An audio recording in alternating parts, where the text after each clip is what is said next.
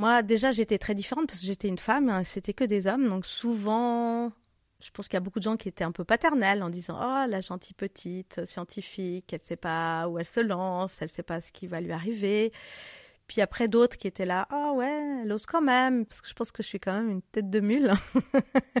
Puis quand on me dit T'as tort, c'est juste là que j'ai envie de montrer que non. Il ou elle semble capable de déplacer des montagnes. Leur énergie et leur persévérance nous impressionnent, leur foi inébranlable dans l'action force notre admiration. Mais qui se cache vraiment derrière ces hommes et ces femmes qui nourrissent l'économie suisse? D'où vient cette petite flamme qui brûle en eux? Comment ont-ils tissé leur réussite? Quelles sont leurs faiblesses, leurs frustrations? Bienvenue dans Feu Sacré, le podcast du temps qui crève l'armure de l'entrepreneur. Je m'appelle Aline Bassin et je vous emmène à la rencontre de Madia de Roisy, une scientifique genevoise qui s'est jetée dans l'entrepreneuriat il y a 10 ans. Elle a reçu cet été le prix de l'inventeur européen remis par l'Office européen des brevets. Avec le soutien du Swiss Venture Club, l'association professionnelle qui inspire les PME. Madia, bonjour. Oui, bonjour. Votre objectif, c'est de mettre au point un vaccin contre le cancer. Alors avant même de parler d'Amal Therapeutics que vous avez fondé, expliquez-nous exactement de quoi il s'agit. Ah oui, alors ça peut faire bizarre un vaccin contre le cancer. Mais en fait, c'est pas strictement parler un vaccin contre le cancer, c'est un vaccin pour lutter contre le cancer. Donc c'est pas un vaccin prophylactique pour empêcher de développer un cancer, c'est un vaccin thérapeutique pour soigner qui est administré à des gens qui sont malades, qui ont un cancer. Et l'objectif, c'est d'éduquer le système immunitaire des patients à reconnaître les cellules cancéreuses et à se battre spécifiquement contre elles et à les détruire. Si on regarde dans l'histoire euh, de l'immunothérapie, puisque là, dans ce contexte-là, on parle d'immunothérapie, en fait, ça a commencé il y a plus d'un siècle avec un médecin qui s'appelait le docteur Collet, un chirurgien, qui euh, avait observé que les gens qui avaient un cancer et qui en même temps développaient euh, des pathologies d'infection bactérienne, ce qui était le cas à l'époque, hein, avec l'environnement hygiénique de l'époque, eh ben en fait, les tumeurs régressaient. Donc il a développé un espèce de mélange de bactéries qui a été administré aux patients jusqu'à la fin de la Seconde Guerre mondiale, où les autorités régulatoires tout d'un coup se sont rendues compte qu'il y avait un traitement qui n'avait jamais été testé en clinique. Et ça a été arrêté. Mais c'était quelque chose quand même qui remonte à très très longtemps. C'est pas quelque chose qu'on a inventé là maintenant ces cinq dernières années.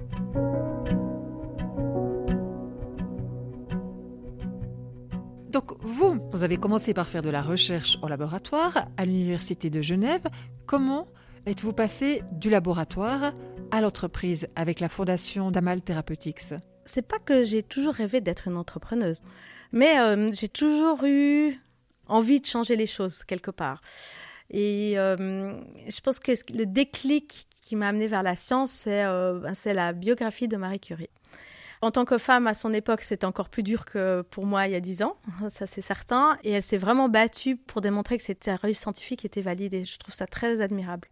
Donc en fait, au départ, pour être tout à fait honnête, je pensais devenir professeur à l'université. C'était un petit peu la carrière que je poursuivais. Mais euh, j'ai toujours fait de la recherche très appliquée, très translationnelle. Et puis un jour, euh, j'étais dans le, bureau du professeur Pierre-Yves Dietrich, hein, qui était donc mon chef à l'époque, qui me dit, mais euh, c'est très chouette ce que tu fais. T'aurais pas envie de regarder pour faire un brevet? Puis là, moi, je réfléchis, je me dis, oui, un brevet, oui, mais surtout peut-être qu'il y a un moyen de développer cette molécule pour vraiment l'amener jusqu'à chez l'homme. Chose qui est quasiment pas possible de faire euh, dans un contexte académique en Europe. Mais en étant entrepreneur, en fait, on peut développer des molécules prometteuses, on peut faire de la bonne science, on peut même faire des publications scientifiques, mais on peut aller vers le patient. Et participer au développement d'un nouveau molécule et de nouveaux médicaments. Et puis ça, c'est incroyable. C'est comme ça en fait que je me suis lancée dans l'entrepreneuriat avec un peu ce rêve de développer ce vaccin et de pouvoir un jour l'injecter à des patients en cours. Ce qui est intéressant, c'est que tout d'abord, votre premier choix, c'est pas la science. Hein. Vous avez d'abord écumé les bancs de HEC. C'était pas HEC, mais j'ai fait une année à, à Sciences Éco à Genève. j'ai vite arrêté d'ailleurs, parce que c'était vraiment pas fait pour moi, mais oui, effectivement. Après Sciences Éco, j'ai été en biologie à Genève aussi, et à certains cours de deuxième année, m'ont fait fuir en me disant mon Dieu, mon Dieu, je veux jamais faire ça de ma vie. Et c'était à l'époque où les biotech, on commençait à parler de biotechnologie, de produire des médicaments dans des cellules vivantes. Et donc je me suis renseignée, je me suis rendu compte qu'on pouvait pas vraiment faire ça en Suisse, et je suis partie à Berlin à la Technische Universität de Berlin pour faire mes études en biotechnologie. Donc, je suis une ingénieure en biotech allemand. Et j'ai fait toutes mes études en allemand. C'est incroyable. Hein je parlais pas un mot quand je suis allée. Mais voilà. C'était une très belle expérience.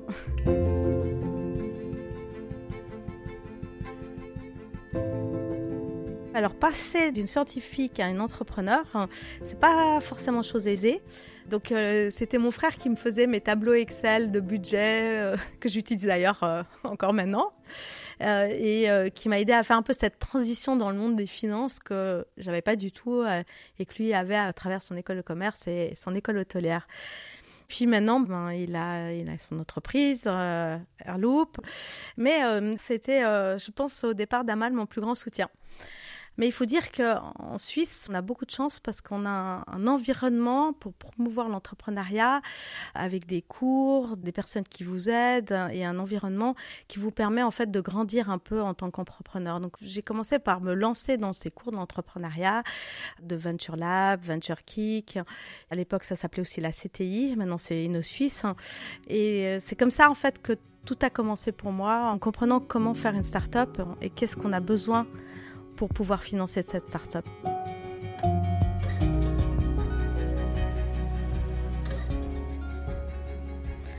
Alors mes premiers jours chez Amal Therapeutics, c'est la partie facile en fait. Hein. on trouve un nom et puis on va chez le notaire et puis on signe et puis on a une SA. Voilà. Donc ça c'était septembre 2012. Ben, Amal Therapeutics a été fondé. Mais après euh, vient la partie plus compliquée. Il faut la financer. Là, j'ai commencé à aller dans des événements locaux. À l'époque, ça s'appelait le CIOD, maintenant c'est le Suite Startup BD. Et étonnamment, c'est là que j'ai rencontré un de mes premiers investisseurs, qui était donc un investisseur allemand qui était venu à Berne à l'époque. Puis ensuite, euh, j'ai développé une stratégie euh, de financement de la société. Ça, je pense que c'est important de savoir comment on veut financer la société? Est-ce qu'on va avoir l'argent de business angel? Est-ce qu'on va avoir l'argent de sociétés pharmaceutiques Est-ce qu'on va avoir l'argent de venture capitalistes Les venture capitalistes, ce sont les investisseurs professionnels. Donc j'ai développé ma stratégie, j'avais un énorme fichier Excel avec les noms de tout le monde, quel tas de fonds ils avaient, où est-ce qu'ils avaient investi. Et puis j'ai commencé ma liste par en bas, donc j'ai été euh, contactée ceux dont j'étais absolument persuadée qu'ils n'investiraient jamais chez Amal pour pouvoir m'entraîner. et puis euh, savoir euh, à quoi m'attendre, parce qu'au départ on ne sait pas vraiment et c'est pas toujours facile. Et ensuite, euh, j'ai euh, euh, contacté ceux dont j'avais très envie d'avoir le financement. C'est un peu le long chemin de croix de, de tout entrepreneur, hein, lever de l'argent. Donc, on va avoir des investisseurs qui seront sympas, d'autres qui le seront moins. Vous allez avoir ceux qui vont vous écouter, et vous allez avoir ceux qui vont même pas faire semblant de vous écouter, qui vont faire leurs emails euh, ou taper sur leur téléphone pendant que vous êtes en train de présenter. Vous aurez toujours de tout. Donc, euh, parfois, en fait, on se fait bon m'attaquer. Euh, je me suis retrouvée en face d'un gros gros fonds d'investissement européen. Je sais pas, l'investisseur devait être de mauvaise humeur hein, et il a commencé ce que j'ai envie d'appeler une session d'humiliation publique. En essence, ce qu'il me disait, c'est euh, Mais Madia, euh, tu sais pas de quoi tu parles, tu n'as jamais fait de développement de médicaments, tu n'as jamais fait de start-up, tu n'as jamais fait de l'argent. Qu'est-ce que tu viens me parler maintenant euh, de ton projet à mal Retourne à l'Uni et puis laisse ton tech transfert le licencier à quelqu'un qui sait faire. C'était vraiment ça. Donc je me suis sentie humiliée. Je suis sortie de cette pièce en me disant je reviendrai plus jamais. Et puis, euh, je suis aux toilettes, je me suis passé de l'eau froide, je me suis calmée, je suis ressortie, je fait un sourire charmant, je l'ai remercié pour son temps et je lui ai dit à bientôt et je suis partie. et puis, je ne l'ai plus jamais recontacté. En fin de compte, je pense qu'il est important, c'est de se dire que c'est pas personnel. Hein, et c'est, euh, voilà, bah, il n'aime pas vos projets, il n'aime pas vos slides, il n'aime pas la couleur. et puis voilà, puis il faut passer au suivant, puis il faut continuer.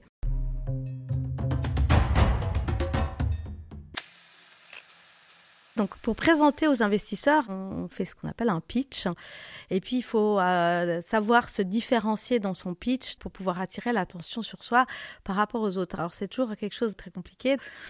Moi, déjà, j'étais très différente parce que j'étais une femme, hein, c'était que des hommes. Donc, souvent, Je pense qu'il y a beaucoup de gens qui étaient un peu paternels en disant Oh, la gentille petite scientifique, elle ne sait pas où elle se lance, elle ne sait pas ce qui va lui arriver.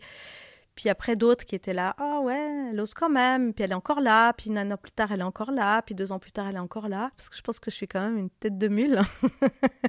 puis quand on me dit t'as tort, c'est juste là que j'ai envie de montrer que non, et que j'aime beaucoup les challenges et les défis, donc d'être la seule femme euh, dans ce monde d'hommes. Ça n'a pas été un avantage, non, mais je ne l'ai pas vécu comme étant un désavantage non plus. Déjà, j'avais un atout. on me regardait juste parce que voilà, j'étais pas un homme. Ensuite, j'avais, euh, je pense, des, présentations très colorées qui attiraient le regard. J'ai une façon de parler très euh, expressive. Hein. Je bouge les mains, je me balade sur les podiums. Puis ensuite, euh, par rapport au contenu, je suis toujours restée très scientifique en parlant d'immunologie, d'immunothérapie, de système immunitaire et quels pourraient être les avantages d'utiliser le système immunitaire euh, par rapport aux autres traitements euh, actuels en oncologie.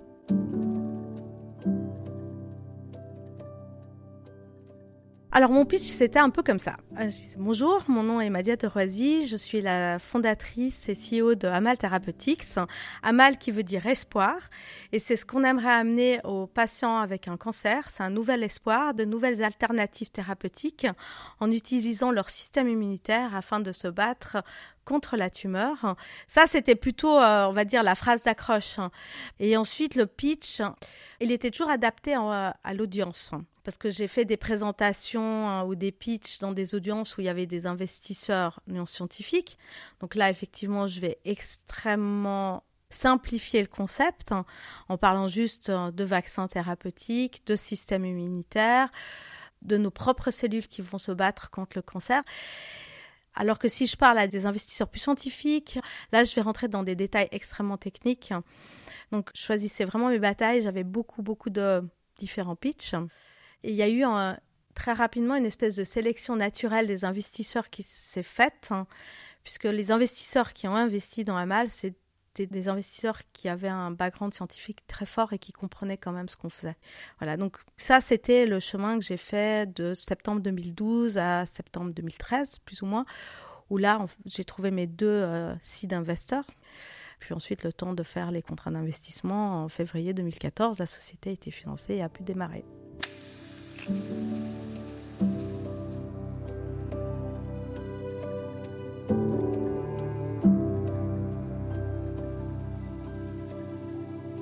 Dans Amal, j'ai engagé que des gens qui venaient de l'université, qui étaient des scientifiques aguerris. Donc, dans Amal, il n'y avait pas que moi qui étais inexpérimentée dans le monde des startups, c'était toute l'équipe. Hein.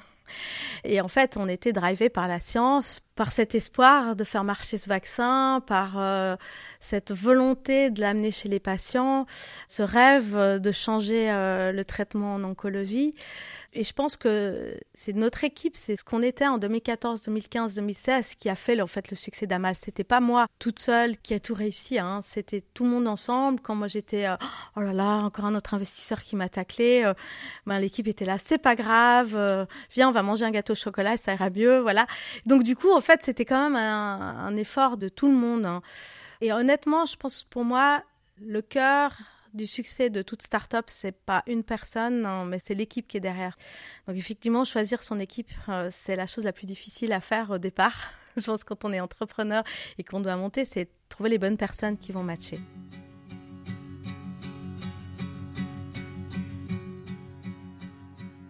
Je pense que le moment le plus difficile que j'ai eu dans l'histoire d'Amal, c'était en décembre 2015, je me souviens très bien. On a eu le conseil d'administration juste avant les fêtes de Noël et puis j'arrivais pas à, trouver de l'argent pour une série A, c'est-à-dire la première levée de fonds de la société. Et euh, il restait vraiment que quelques mois. Bon, j'ai toujours un style de management où j'ai toujours fait le bouclier. Donc les choses difficiles, je partageais pas, hein, je le portais toute seule. Donc on était là et on discutait de éventuellement relocaliser Amal aux États-Unis où euh, il y a plus d'opportunités de financement qu'en Europe. Et juste après les fêtes de Noël, début janvier, je suis partie aux États-Unis dans un grand événement biotech à San Francisco. Et euh, là, ben, figurez-vous que j'ai rencontré un investisseur suisse qui a investi dans Amal en février. On a pu faire une petite série A qui a sauvé en fait euh, la société et qui lui a permis de rester en, Suisse, à Genève. Et euh, le moment le plus marquant, c'est quand le premier patient a été injecté. C'était euh, le 31 juillet 2019. Alors c'est quelque chose qui était plein d'émotions pour moi. Et puis j'aurais voulu être là.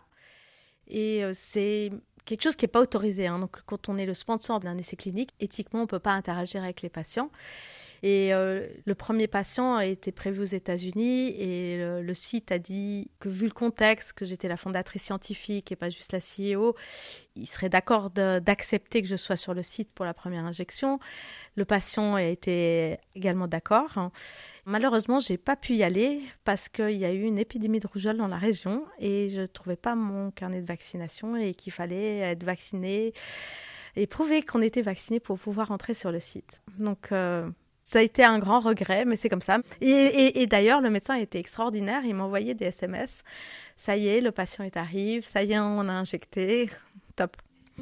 On a présenté les datas l'année dernière dans un meeting euh, scientifique, l'ESMO, et on a pu démontrer que le vaccin fonctionne et que les cellules du système immunitaire était capable de migrer et de rentrer dans les tissus tumoraux et on voit une augmentation de ces cellules du système immunitaire après la vaccination dans les tumeurs des patients.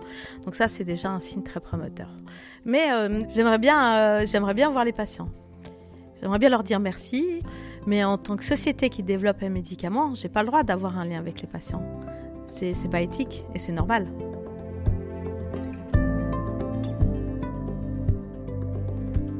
Alors, pour qu'on comprenne bien qui vous êtes, on va replonger dans votre enfance. Expliquez-nous comment était la petite Madia de Roisy. Alors Madia enfant lisait beaucoup de livres de fantaisie euh, avec euh, jouer à Donjons et Dragons, rêver de dragons. D'ailleurs, je joue encore quand je peux à Donjons et Dragons. Je lis beaucoup encore de littérature fantaisie. Euh, donc Madia, c'était un peu un monde de rêve. Et à l'école, une grande pipelette. je me faisais toujours remettre en place. J'étais pas vraiment très très très très brillante à l'école, mais pas parce que j'étais mauvaise, mais parce que je travaillais pas et que je passais beaucoup de temps à lire. Et puis, euh, je pense que j'étais une grande rêveuse.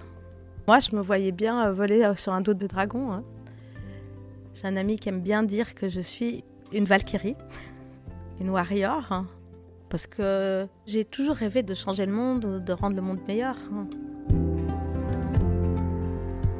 Allez, je vais vous raconter une anecdote de mon adolescence. Avec un ami, on aimait beaucoup des livres qui s'appelaient Fondation. Et on avait des discussions enflammées sur euh, qu'est-ce qu'il faudrait faire pour changer le monde et rendre le monde meilleur. Et on en était arrivé à la conclusion qu'en fait, la seule façon de changer le monde, c'est de faire en sorte que tous les enfants du monde aient accès à l'éducation et que cette éducation ne soit pas influencée par les cultures ou la politique du pays où l'enfant irait à l'école. Du coup, on s'était dit, voilà, il faudrait faire une fondation qui soit un système scolaire universel à niveau de la Terre où ils apprennent tous la même chose. Mais on parlait de, peut-être euh, maintenant que j'y pense, hein, de un peu de business model. Qu'est-ce qu'il faudrait pour faire ces écoles Combien d'argent Comment on les déploierait Dans quel pays ou zone géographique on commencerait Donc ça, c'est un de mes rêves. Vous signalez hein, que vous étiez une Valkyrie pour l'un de vos amis, une guerrière, en tout cas une tête de mule. On sent que vous avez un sacré euh, caractère. L'adolescence, ça s'est passé comment? Comme une lettre à la poste. Hein. J'ai jamais été une révoltée du système ou, de mes parents ou de je, sais pas quoi. Ça allait au-delà de ça. Quand j'étais encore euh, scientifique à l'université, euh, je faisais de l'escalade. C'est plus qu'un sport, hein, c'est une passion, l'escalade. Et puis euh, ensuite, avec les débuts d'un mal thérapeutique, l'escalade, ça demande du temps.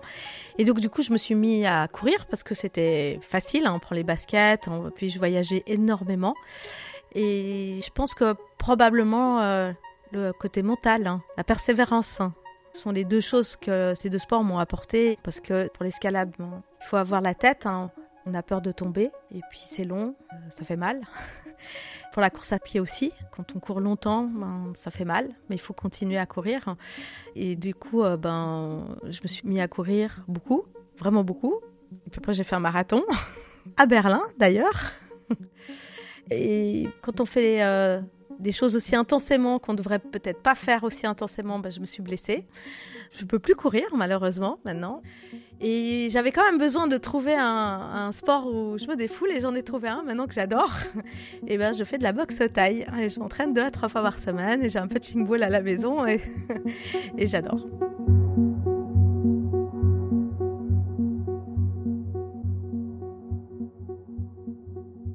En 2019, Boehringer Ingelheim, une entreprise bien connue dans le monde pharmaceutique, entreprise allemande, vous rachète. Qu'est-ce que vous, vous avez ressenti ce jour-là? Je venais de déménager. J'étais euh, dans ma nouvelle maison avec tous mes cartons.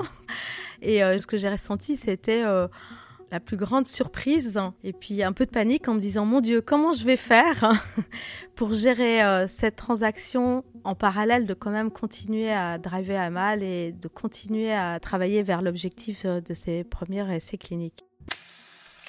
Alors on est à bout touchant avec le traitement développé chez Amal et vous, vous décidez de quitter la société pour rejoindre une start-up qui connaît une autre déclinaison du mot espoir, hein, c'est Speranza à la place d'Amal. Pourquoi ce choix?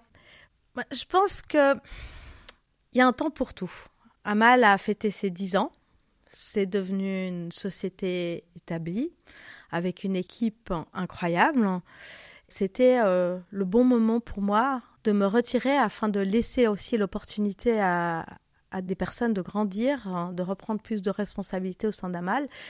Et puis moi, ben, c'était une opportunité qu'on m'a offerte hein, de recommencer à zéro, d'être de nouveau dans un environnement plus entrepreneurial, hein, puisque même si on est une unité de recherche et développement indépendant dans la famille Boehringer Ingelheim, on fait quand même partie d'un groupe pharma avec toutes les contraintes et responsabilités qui vont avec.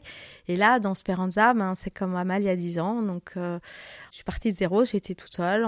J'étais chez le notaire, fonder la boîte, trouver des locaux, trouver une équipe, le mettre en clinique. Hein, voilà. Donc, en un an, ben, on est passé de rien, d'une molécule qui était à l'université euh, de Tübingen en Allemagne, à une molécule qui finit les phases 1 et euh, une nouvelle histoire. Et là, la cible médicale, c'est quoi exactement? Ah bah, Cette fois, c'est un vaccin prophylactique, mais la première cible, ce sera le Covid-19. Mais en, réalité, en fait, il s'agit d'une nouvelle plateforme de vaccins et à partir de laquelle on pourrait développer des vaccins pour plusieurs autres indications.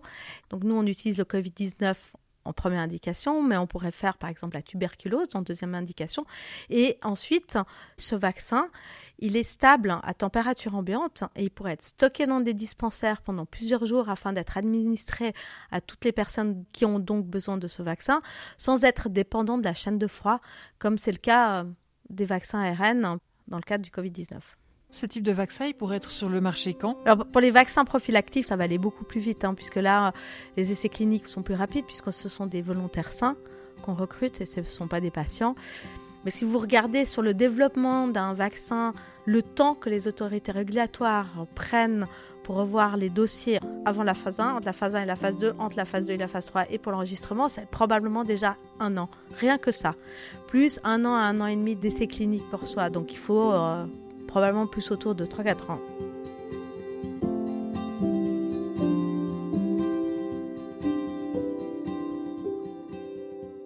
D'avoir reçu cet été le prix de l'inventeur euh, européen. C'est décerné par l'Office des brevets européens.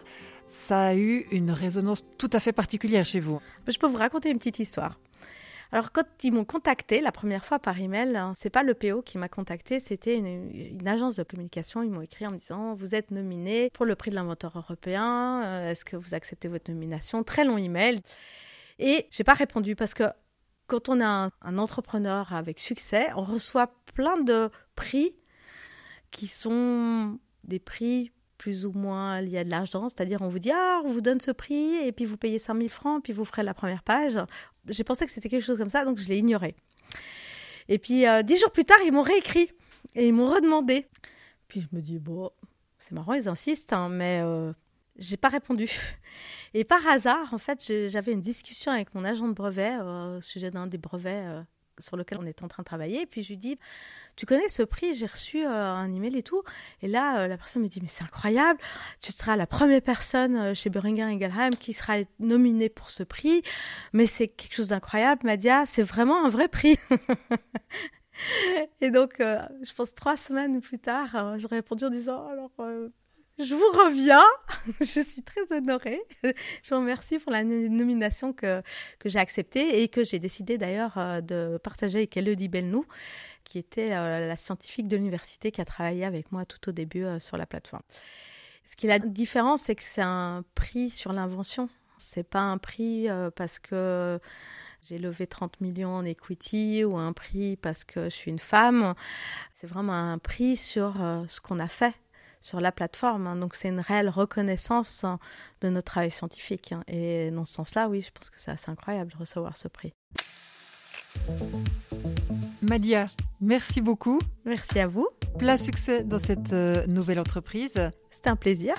Merci également à Victoria Corin qui œuvre à la réalisation et à Sylvie Coma au montage.